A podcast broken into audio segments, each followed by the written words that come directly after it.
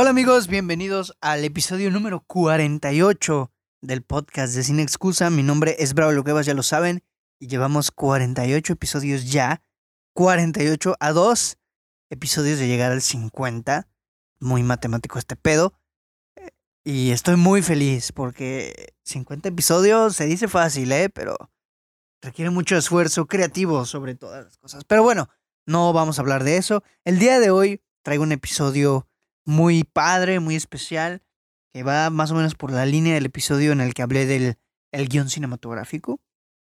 Y como ya vieron en el título de este episodio, el día de hoy vamos a platicar de nada más y nada menos que el trabajo de un director de cine. ¿Cuál es su trabajo del director de cine? ¿Qué es lo que te hace? ¿Qué es lo que hace? ¿Cuál es su chamba en una película, no?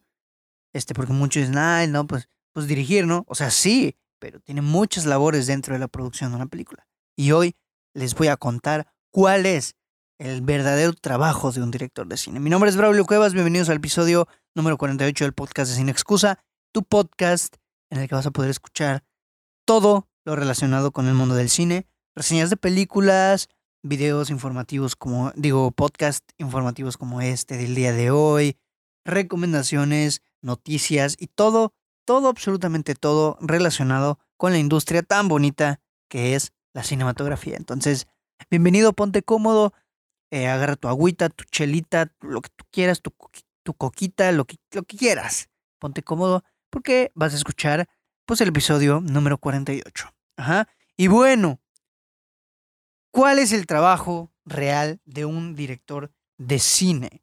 Pregunta. ¿Quién pregunta? No lo sé, pero yo lo voy a responder. ¿Cuál es el verdadero trabajo de un director de cine? ¿Por qué es la cabeza principal o el autor principal de una película?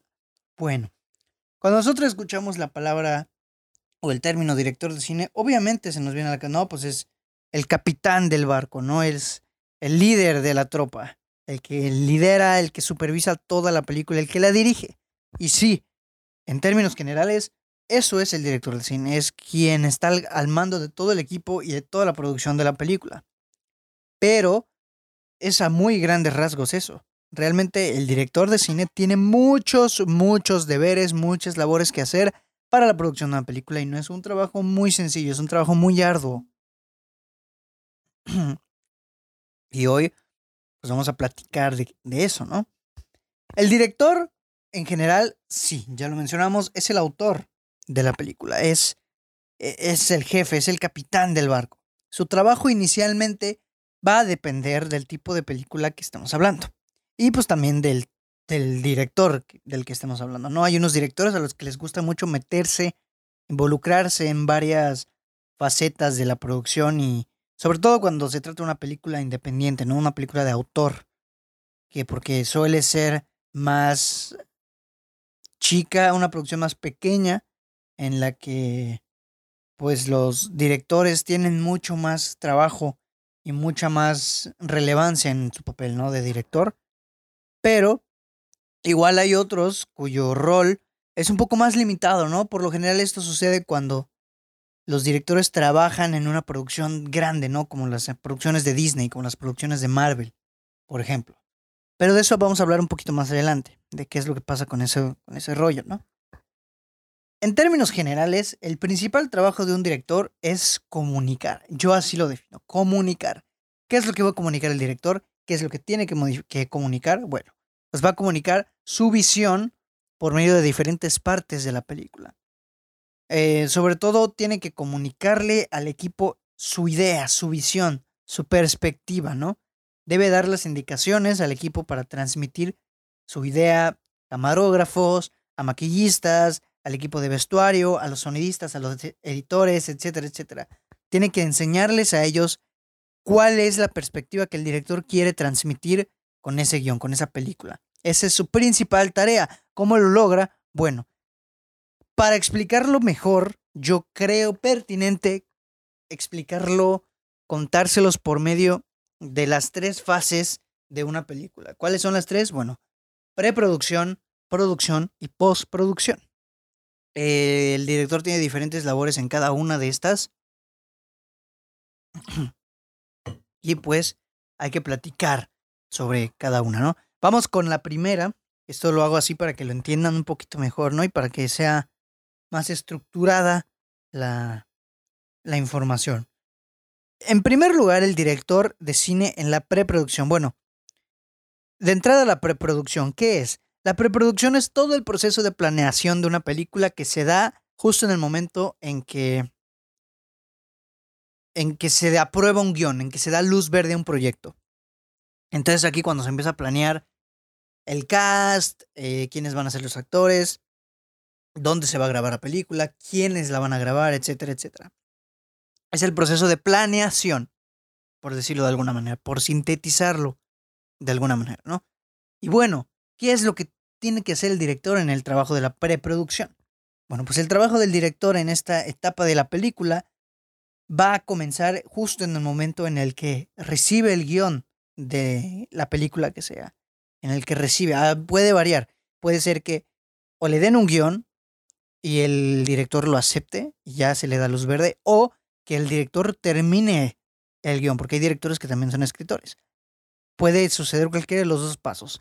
La preproducción va a comenzar justo en el momento en el que el director dice, va, vamos a comenzar a planear. Ajá. Recibe el guion, entonces cuando recibe el guion significa que ya se le dio luz verde y que ya puede comenzar a chambear.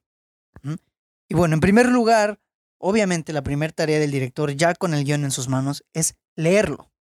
Lo tiene que leer y comenzar a analizarlo para interpretar el guion. Para interpretarlo y sobre todo para traducirlo. Traducirlo en lenguaje cinematográfico. A veces, o sea, ¿qué significa traducir lenguaje cinematográfico? Bueno, significa, tú lees, pues de cuenta, tú eres un director, estás leyendo una escena y tú vas planeando cómo vas a transformar esa escena que está escrita en el guion a imagen, a, un, a una película, a una escena eh, filmada. ¿Qué recursos vas a usar? ¿Qué tipos de lentes? ¿Qué cámara? ¿Qué, qué escenario? ¿Qué luces? ¿Qué, ¿Qué ángulo? Todo eso, ¿no? A veces el director en esta etapa tiene ayuda del director de fotografía.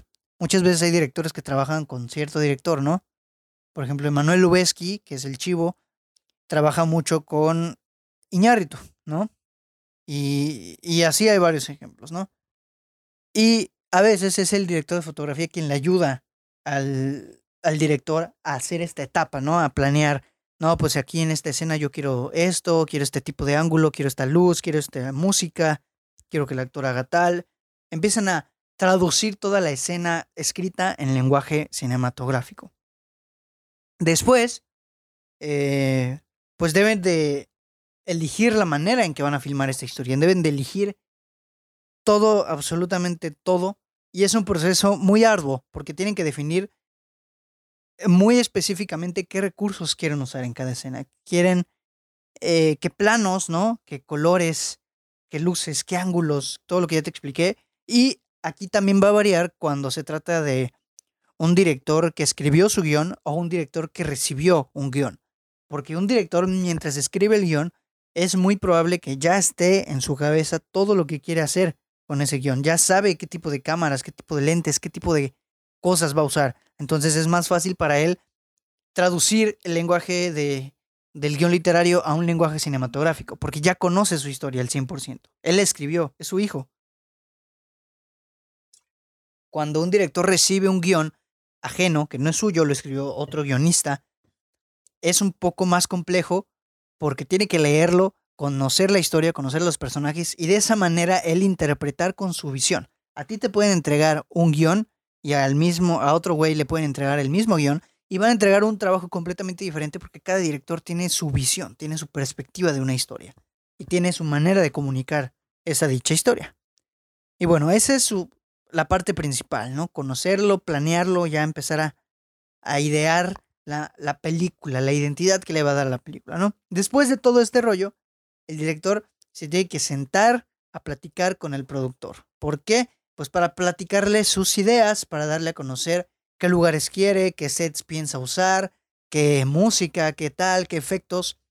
Y aquí, con el propósito de pues, llegar a un acuerdo para tomar en cuenta el presupuesto y pues para ver que no se exceda el precio, ¿no? Porque a veces un director tiene que jugar mucho con el presupuesto. A veces no hay mucho, a veces hay muy poco, a veces hay demasiado. Y pues tiene que charlar, ¿no? Con esto, que en su mayoría de ocasiones es el director quien se encarga de apoyarlo. Y digo, el productor. Una vez que ya el director definió absolutamente todos los recursos que va a usar en todas las escenas de todo el guion, o sea, fíjate nomás, es un trabajo muy duro y muy, muy, muy estresante. Muy, tienes que tener mucha, mucho orden en tu cabeza, ¿no?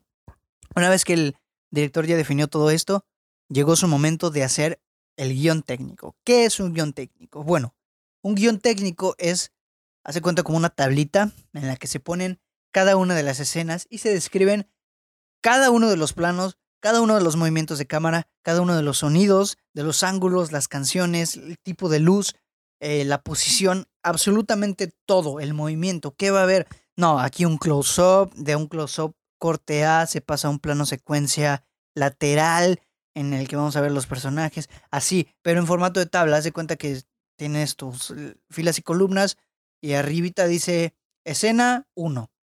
Después la siguiente columna, em, ángulo 45 grados o ángulo cenital o algo ángulo eh, ¿cómo este ángulo cómo se llama? Ay, se me fue el nombre. Ángulo nadir, ángulo contrapicado, ángulo picado, etcétera, etcétera, ¿no? Cada tipo de ángulos. Eh, y después, haz de cuenta que la siguiente columna dice plano, ¿no? Plano general, plano detalle, enfoque tal, y así con cada una de las escenas o de los elementos que va a ir en cada escena. Esto es un trabajo muy tedioso, muy, muy, muy tedioso, porque pues tienes que planear muy bien todo. Ya tienes que tener en tu cabeza todo lo que quieres hacer. Eh, es muy tedioso, pero es muy necesario, ¿no? Para darle orden, para darle coordinación a tu película. Después de que se hizo este arduo trabajo con el, con el guion técnico, toca que el director comience su tarea de comunicar, de transmitir, ¿no? Tiene que hacer que esas ideas y planteamientos se entiendan por todo el crew. El crew es todo el equipo de producción. Tiene que hacer que su idea llegue a manos de todo el equipo de producción y que todo el equipo de producción la entienda, la comprenda y empiece a trabajar en cómo va a desarrollar eso, ¿no? E, es lo que te decía yo al principio. Tiene que hacer que su visión se entienda por todo el equipo y por todos los departamentos. Pues, ¿Cómo va a ser eso? Bueno, pues por lo general, los que trabajan en producciones, trabajan en producciones porque ya saben cómo funciona el lenguaje cinematográfico, ya saben, el director le dice un plano, un plano cenital, el camarógrafo ya sabe que es un plano cenital, le dice sonido a tal, el sonidista ya sabe que trabajar con eso, ¿no? Pero los directores suelen usar como ejemplos a veces planos o referencias de otras películas, ¿no? Imágenes, música de otras películas para dar a entender qué es lo que quiere hacer, ¿no? Así que no, yo quiero hacer algo como este estilo y te muestra una escena de otra, una película, ¿no? Y ya el camarógrafo dice, ah, ok, entonces podemos hacer esto y esto, ¿no?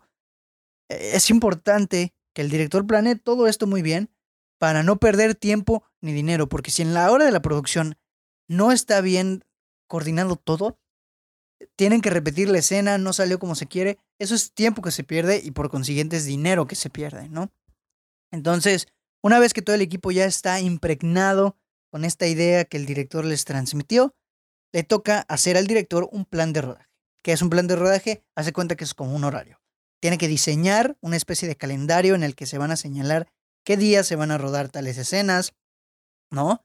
Esto para cuadrar por sobre todas las cosas la localización y así aprovechar, por ejemplo, todas las escenas que se graban en un mismo lugar pero en diferente orden cronológico en la película, normalmente se graban el mismo día. ¿Para qué? Para no perder dinero, porque un tiempo, cada día de renta, por así decirlo, del lugar les cuesta a la producción. Tienen que cuidar mucho el presupuesto, ¿no? Entonces, para no perder dinero, aprovechan mucho eso y aparte ahorran tiempo, ahorran mucho más tiempo de, de producción para seguir trabajando en otras partes de la película, ¿no? Eh, además, pues tienen que revisar mucho la agenda de la producción y de los actores. De repente, un actor puede hoy, pero está trabajando en otra cosa a la vez y mañana no puede.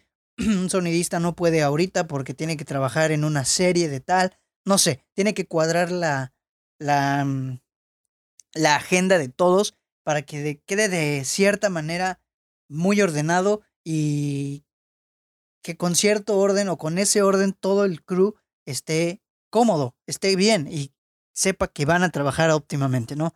Es un trabajo también muy pesado que hay que coordinar mucho, ¿no?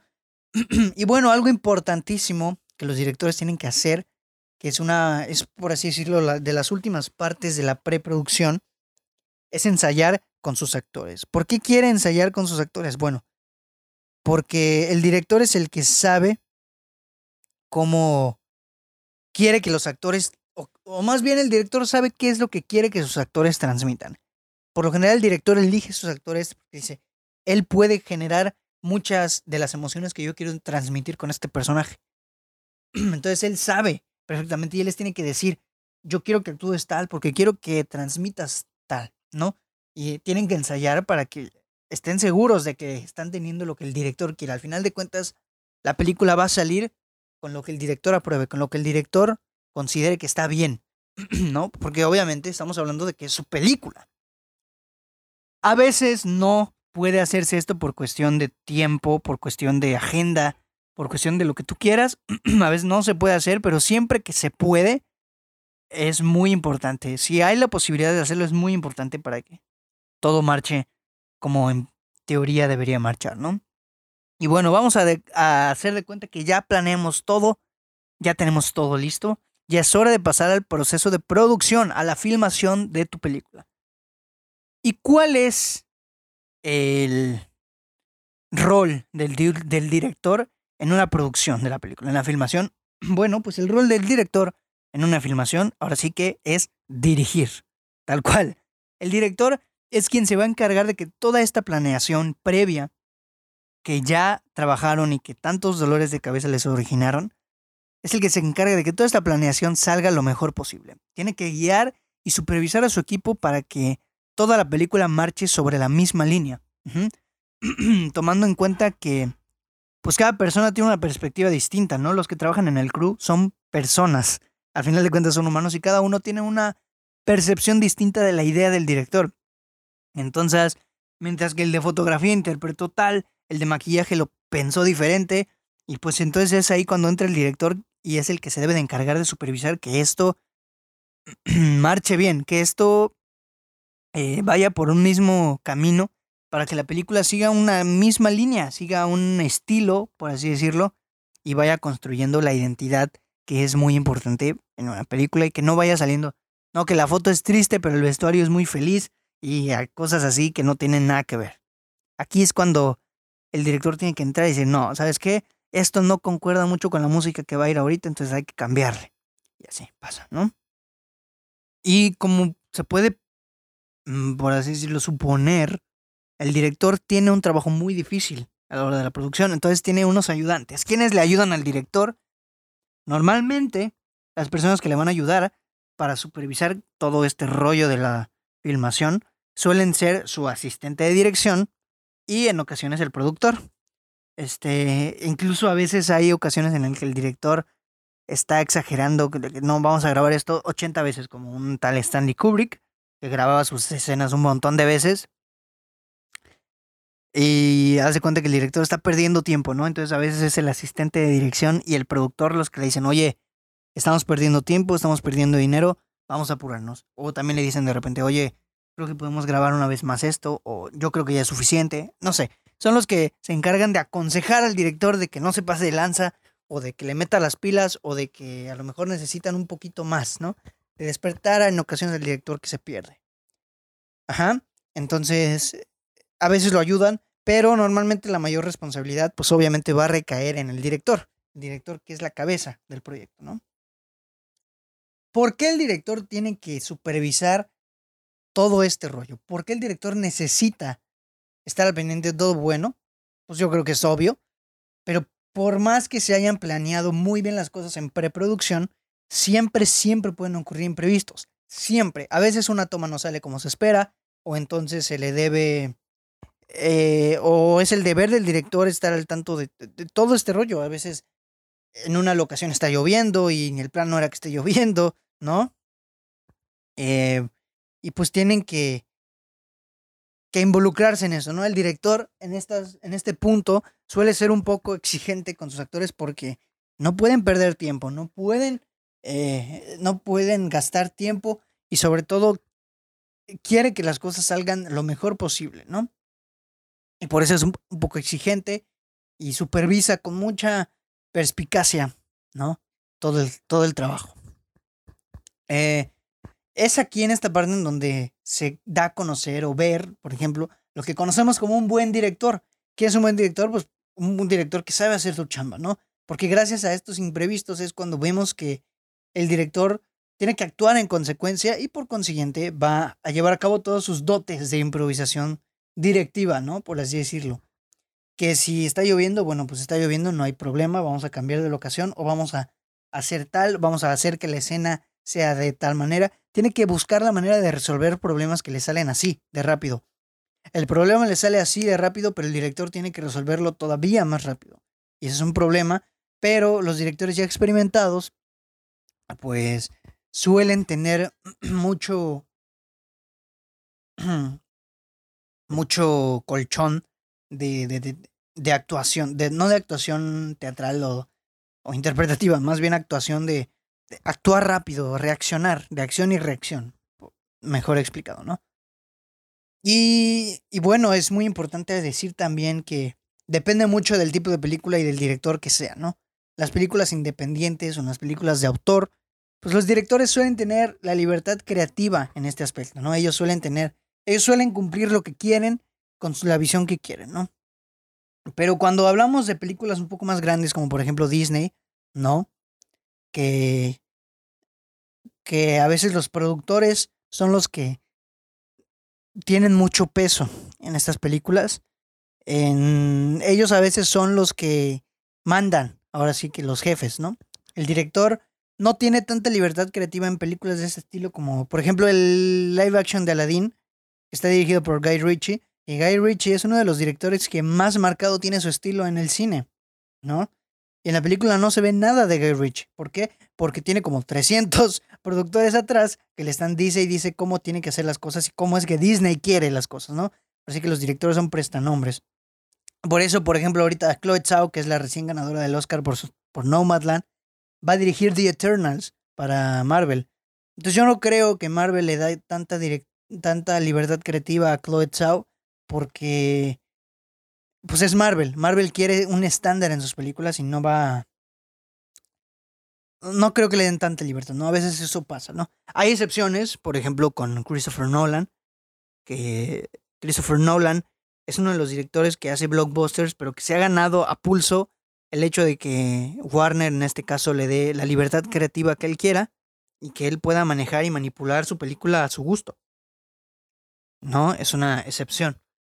Pero sí, suele pasar mucho esto de que los productores estén atrás de los directores diciéndole qué es lo que tienen que hacer, sobre todo en proyectos muy grandes como Disney, por ejemplo, o Marvel, ¿no? Em, y bueno, ya en este punto pues ya platicamos de la preproducción y la producción. Hace cuenta que las filmaciones ya acabaron, ya se grabaron todas las escenas. Ahora lo que falta, que es la postproducción. Editar, montar, musicalizar, colorear, etc. ¿Y cuál es la... ¿Qué, ¿Cuál es la chamba del director en postproducción? ¿no? A lo mejor puedes pensar, ya acabó el trabajo aquí, ¿no? El director ya, ya dirigió, ya, ¿Ya grabó lo que tenía que grabar? Pues no. Estamos en preproducción, digo en postproducción. La película no se ha terminado. Todavía faltan procesos un poquito largos, ¿no?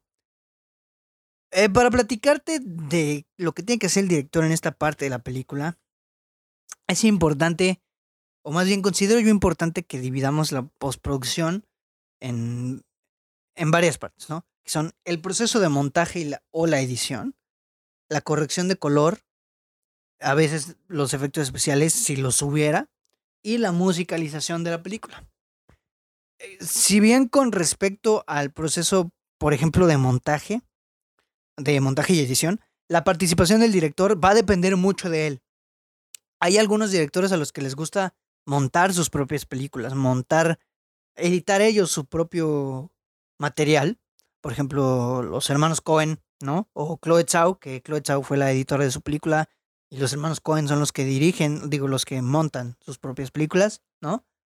O hay otros que trabajan con diferentes editores, ¿no? al final de cuentas, estos editores van a seguir la línea o la idea que el director les haya planteado conforme el plan de rodaje, pero depende mucho del director, ¿no? Digo, igual puede ser que se meta y diga, no, ¿sabes qué? Esto al final no me convenció, no salió como yo esperaba, vamos a moverlo de lugar, ¿no? Y el, ya el editor es el que se tiene que encargar de atender a las órdenes de su jefe, ¿no? Este. Y bueno, pasa lo mismo igual con la corrección de color de, de las películas. La corrección de color es cuando, pues, como su nombre lo dice, colorizas, no sé si está bien dicho ese término, cuando le das color a la imagen. Haz cuenta, tú grabas, eh, con, si grabas con tu cámara normal tu patio, pues obviamente a veces puede pasar que el verde se vea un poquito opaco, que el cielo no se vea como quieres. Entonces es ahí cuando entra la corrección de color. ¿Quieres más brillo en el pasto? Bueno, pues le subes más la intensidad del color en edición, en la corrección de color. Em, es para darle identidad también a la película. Si quieres tu, tu, película se vea como triste, pues la corrección de color tiene que darle un tono azul, etcétera, ¿no? Y así. Y este. Y, y eso es lo que sucede, ¿no? En la corrección de color. Aquí el que más peso tiene es el director de fotografía, que es diferente, ¿no? Sin embargo, pues igual trabaja con base a la visión del director. Al final de cuentas, todos están siguiendo su propuesta, ¿no? Pero hay un proceso en el que el director sí se tiene que ver muy, muy inmerso, ¿no? Estamos hablando de la musicalización. El proceso de musicalización aquí es diferente. En este paso sí se necesita que el director esté muy entrometido junto a sus sonidistas y a sus compositores, porque el director es el que sabe qué tipo de emociones transmite su película. Por lo tanto, qué tipo de música es la que quiere poner en su película. Por lo general, él le comparte la idea y al, al, compositor y es el mismo compositor quien se encarga de construir una banda sonora con base a las ideas que le dio el director, ¿no? Con base a todo esto, como el caso de Christopher Nolan con Hans Zimmer e Interstellar, que dice, yo quiero una banda sonora que tenga el tiempo en sus notas. Entonces Hans Zimmer empieza a trabajar y le da la propuesta. Entonces ya es el director sí, quien dice, no, me gusta o vamos a cambiarla acá, ¿no? Diferentes cosas, ¿no? Entonces, el director al final es el que define el tono de la música de su película, el que, el que da, ¿no? Como la indicación de qué es lo que quiere en cuanto a música, banda sonora, ¿no? Igual pasa con las canciones.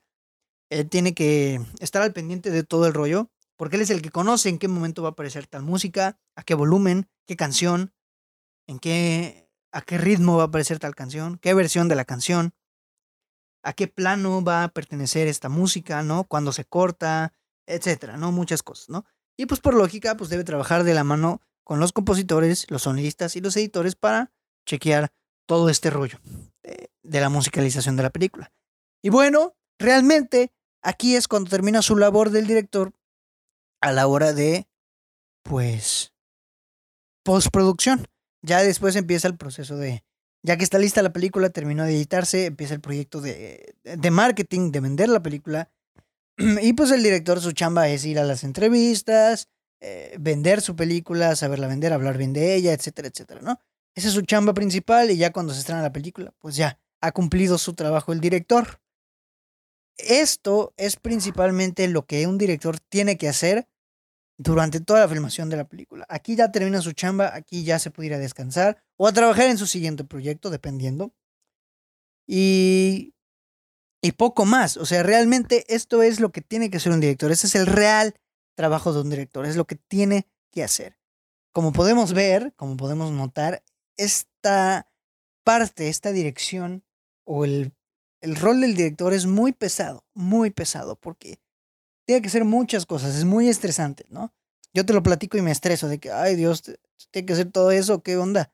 ¿No? Es muy, muy, muy interesante también todo lo que tiene que hacer el director, porque al final de cuentas es el capitán del barco, es el chofer de ese grandioso autobús llamado película, ¿no? Y, y es muy importante porque aquí se ve si el director tiene la capacidad necesaria para saber manejar bien a su crew, para saber comunicar su idea y para sobre todo controlar las circunstancias que engloban a la producción de su película, ¿no? Y pues bueno amigos, esto eh, no creo que haya que agregar nada más. En términos no tan generales, más profundos, es lo que tiene que hacer un director para comunicar, para trabajar en su película. Es su trabajo real, es el verdadero quehacer de un director de cine, un trabajo muy duro, muy arduo y que sin duda alguna tiene mucho, mucho mérito, demasiado diría yo. Es grandiosa la labor de un director y los que lo hacen es porque de verdad aman hacer películas, ¿no? Hay grandes directores que ya tienen su sello, ¿no? Y pues hay que valorar, ¿no? El trabajo de los directores. Y bueno amigos, con esto concluyo el tema de la semana. Con eso concluimos el tema sobre la labor del director, la real labor del director. ¿Y qué es lo que sigue amigos? Pues ustedes ya lo saben. Sigue nada más y nada menos que el noticiero sin excusa. Así que bienvenidos a un nuevo segmento del noticiero sin excusa.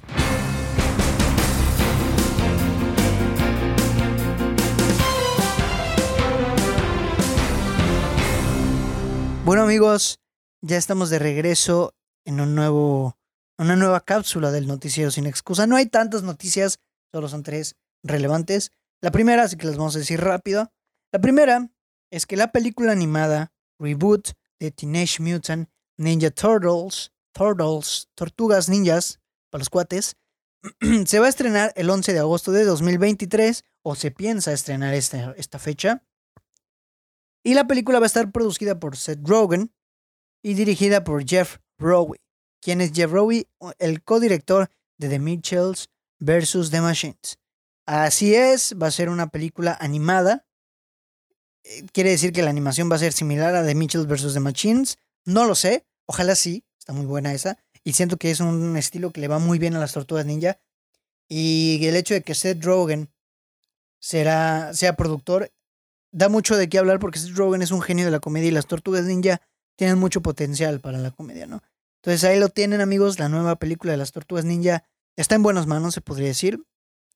Eh, tengo ganas de verla y ojalá salga bien. Ojalá lo, lo haga bien Seth Rogen. Yo creo que sí, ¿no?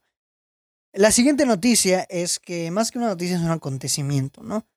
Eisa González, la actriz mexicana Eisa González, está posicionada como la actriz femenina más taquillera de, de, la industria de Hollywood, ¿no? Eisa González, un talento mexicano, se convirtió en la película, en la actriz femenina más taquillera de Hollywood salió una lista hace poquito en el que eh, está una, están ocho actores que son los más taquilleros. En el primer lugar está Samuel L. Jackson, en el segundo Tom Holland, en el tercero Liam Neeson, en el cuatro Will Smith y en el quinto Asa González, ¿no? Eh, y eso es, es muy bonito, ¿no? Es muy padre. Es sobre todo orgullo porque nos faltan los mexicanos ya saben, el peor enemigo de un mexicano es el mismo mexicano. Nos salen los, ay, ni tiene talento ni sabe actuar. Güey, si no supiera actuar, no estuviera en donde está. ¿Estás de acuerdo? Si no supiera actuar, no estuviera en Hollywood. Hollywood, una de las industrias más pesadas y duras, ¿no? Y este, claro que sabe actuar. E, es una actriz muy talentosa, yo creo, Isa González. Y sobre todo, es un orgullo que sea la actriz más taquillera, actriz, ojo, actriz más taquillera de Hollywood en los, en, los tiempos actuales, ¿no? Es un orgullo y bravo por Isa González.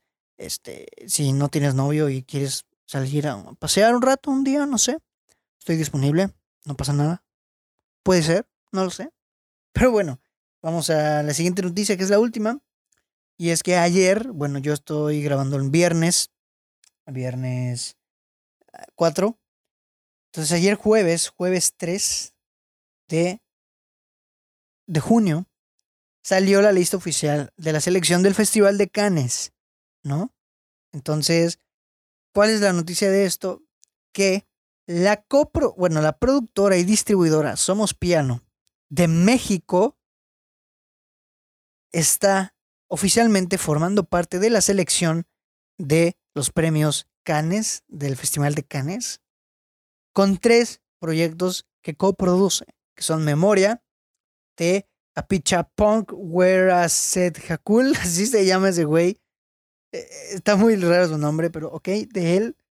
La otra película, Annette, de Leo Carax. Y la última película, Bergman Island, de Mia Hansen Love. esas son las tres películas que coprodució Piano eh, Producciones y que forman parte de la selección oficial de Cannes de este 2021. Y no hay nada más que felicitar a las productoras mexicanas porque apuestan por proyectos muy padres y ya los están reconociendo en Cannes, güey. Cannes, el festival de cine más importante del mundo. Pues la verdad, qué orgullo, qué buena manera de, de, cerrar el noticiero sin excusa de esta semana. Y pues vamos a pasar con la recomendación de la semana, ¿no? Les dije que eran poquitas noticias y pues ahí las tuvieron, solo fueron tres, muy interesantes. Así que bueno, vamos a pasar con la recomendación de la semana. Va.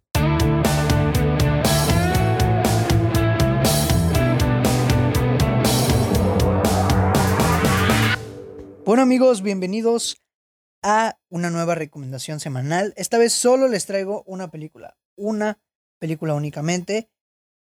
¿Qué película es Braulio? Bueno, pues esta película es una película francesa llamada La Haine o por su traducción El Odio. Es una película dirigida por Matthew Kasovitz y la película trata de nada más y nada menos que aquí tengo la sinopsis porque soy muy malo para dar sinopsis, ¿no? Entonces prefiero leerlas. Aquí la tengo. 995. Aquí está, el odio. Los sucesos de las 24 horas posteriores a una revuelta policial en contra de los suburbios franceses, desde la perspectiva de tres jóvenes que viven en, las, en los barrios más peligrosos de la Francia. ¿Qué te dijo esta sinopsis? A lo mejor no te dijo nada, pero trata de tres amigos que nos muestran, que se nos muestra su trayectoria durante un día, en un en otro día más en los suburbios franceses, después de una redada policial que acabó con la vida de muchos de las personas que viven en esos suburbios. Y pues ellos, haz de cuenta que se la viven huyendo de la policía, escapando, eh, eh, aprovechándose, ¿no? Pero en realidad la película lo que nos quiere mostrar es cómo estos personajes, cada uno muy distinto, y lo cual genera una química muy interesante entre ellos, ¿no? Una química muy buena. Eh, cada uno de ellos piensa muy distinto con respecto a eso, ¿no? Hay uno que tiene un odio muy, muy, muy arraigado a su ser, quiere vengarse, ¿no? de la policía. Hay otro que lo único que quiere es pues vivir la vida loca y hay otro que está más centrado. Hay uno que es más aterrizado a la realidad y que sabe que con odio y con ira no se va a resolver nada, ¿no? La película trata precisamente de explorarnos esto. Qué tan vulnerable es el hombre, qué tan frágil es el humano cuando tiene dolor en su corazón, cuando tiene odio, cuando tiene ira, ¿no? Que, cómo caemos, cómo nos destruimos entre humanos solo por un conflicto de intereses. Y pues esto explora la película tocando muchas temáticas sobre discriminación racial, abuso de poder, eh, problemas ¿no? sociales de Francia. Y sobre todo es muy interesante porque nos muestra un lado de la Francia que no conocemos, ¿no? O que no conocíamos. Nos muestra un lado de Francia que no se nos muestra normalmente en el cine. No es la Francia romántica en el que todos los hipsters están tomándose un café, tocando piano, pintando, paseando, visitando la Torre Eiffel. No, aquí es una Francia eh, muy atacada por el conflicto policial, por la violencia, y en el que todo se trata del día a día, del suburbio. Y es muy interesante el ejercicio, ¿no? Una fotografía preciosa, hermosa. Es una película en blanco y negro la fotografía es espectacular, está muy bien hecha su foto. En general la película está muy bien hecha, muy bien montada, muy bien actuada sobre todo. Y es una película fuerte, no tanto porque haya tanta violencia, que sí la hay, pero la fuerza de esta película recae más en el conflicto humano de los personajes, ¿no? Es una muy buena película que si no tienes nada que ver, pues puedes ver. Eh, que no te asuste que sea francesa en blanco y negro porque eso poco o nada tiene que ver con que sea una buena película, está extraordinaria. La puedes ver en donde, en Movie, ahí está de manera legal, en la plataforma Movie, o pues en otras partes recónditas de la internet, en donde tú ya sabes dónde buscar, ¿no? pero yo no te voy a decir. Y ahí la pueden encontrar, véanla, está buenísima, me encantó la película, no la había visto, la vi esta semana. Me estoy dando cuenta de que les estoy recomendando últimamente películas que he visto a lo largo de la semana. Y, está bien, ¿no? al final de cuentas les estoy recomendando algo, ¿no? Está muy buena, véanla, vale mucho la pena y les va a hacer reflexionar mucho sobre ese, sobre ese rollo, ¿no? Y pues bueno amigos, con esto cierro la recomendación semanal. Gracias por escuchar este episodio. Ya vamos cerrando. Este episodio muy interesante sobre la labor de un director en una película. Una labor muy importante. Ya vieron por qué. Y pues bueno, espero que les haya gustado mucho. A mí también me gustó. Ya sabes que el podcast está disponible en Spotify, Apple Podcast, Anchor y YouTube, ¿no? Estamos en el episodio 48 a dos episodios de llegar al episodio 50 y estoy muy contento Muchas gracias por el apoyo. Espero que te haya gustado mucho este episodio. Compártelo si te gustó, ¿no? Síguenos en Instagram. Dale like a la página en Facebook. Estamos en Sin Excusa en las dos redes sociales, ¿no? También sigue el podcast en Apple Podcast, en Google Podcast. Digo, en Spotify, ¿no? Google Podcast ya no. Y en, en YouTube, si me estás escuchando por YouTube, suscríbete, activa la campanita. Hay nuevo video. Hoy viernes, de hecho, voy a subir un nuevo video. Seguramente cuando estés escuchando este podcast ya habré subido el video, entonces espero que te haya gustado. Y pues bueno, sin nada más que agregar, mi nombre es Braulio Cuevas y te escucho en el siguiente episodio del podcast de Sin Excusa. Bye.